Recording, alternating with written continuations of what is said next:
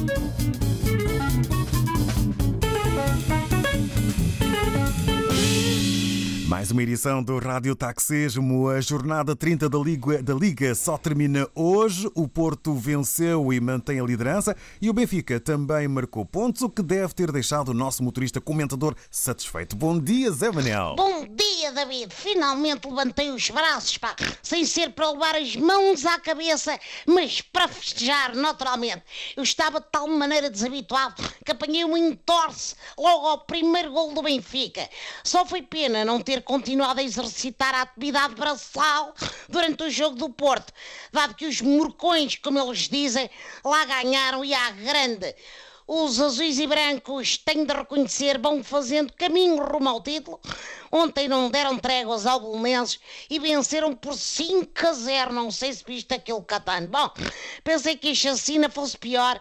Como o jogo começou às 9 e meia da noite, que é assim uma hora que não lembro ao careca, receei ter de assistir a cenas para maiores de 18 anos. Se é que me faço entender, hein?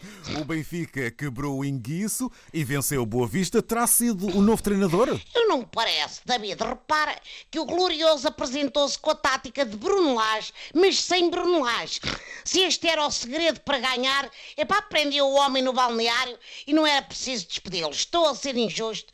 O Mister Interino, Nuno Bríssimo, que está para o Bruno Lage, como o Bruno Lage no fundo esteve para Rui Vitória, portou-se à altura e até foi buscar o Gabriel. Não sei se ele é como o anjo, mas parece que tem asas para marcar. Por alguma razão a luz é a catedral, não é verdade? Bom, e com a ajuda deste puto, cinco jogos depois o Benfica renasceu das cinzas. Estou a falar do Bruno Lage, que esse é que ficou queimado. Não desanimes, bonecas.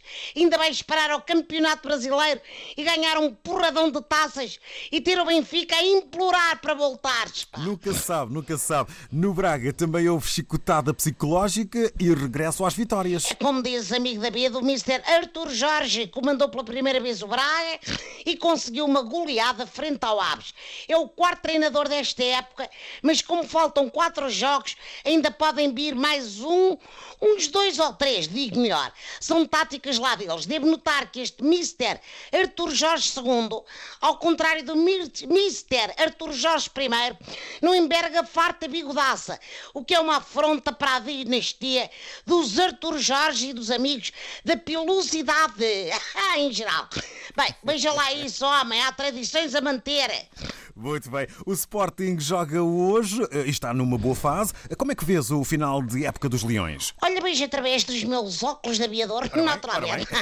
Ou não fosse eu de um clube, ainda por cima com um animal esboaçante.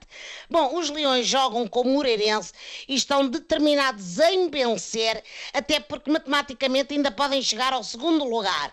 As calculadoras que a malta usa no futebol português são formidáveis, pá.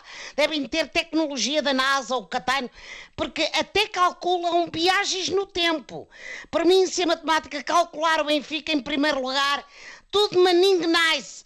E pronto, olha, até para a semana, hoje ficamos por aqui. Estamos juntos, amigo da Beda. Muito bom dia, Samuel. Cotubelada, cotubelada, que agora não se pode, tem que se ter o máximo cuidado. É verdade, cuidado e proteção. Muito bom dia e boas voltas no táxi. Obrigados.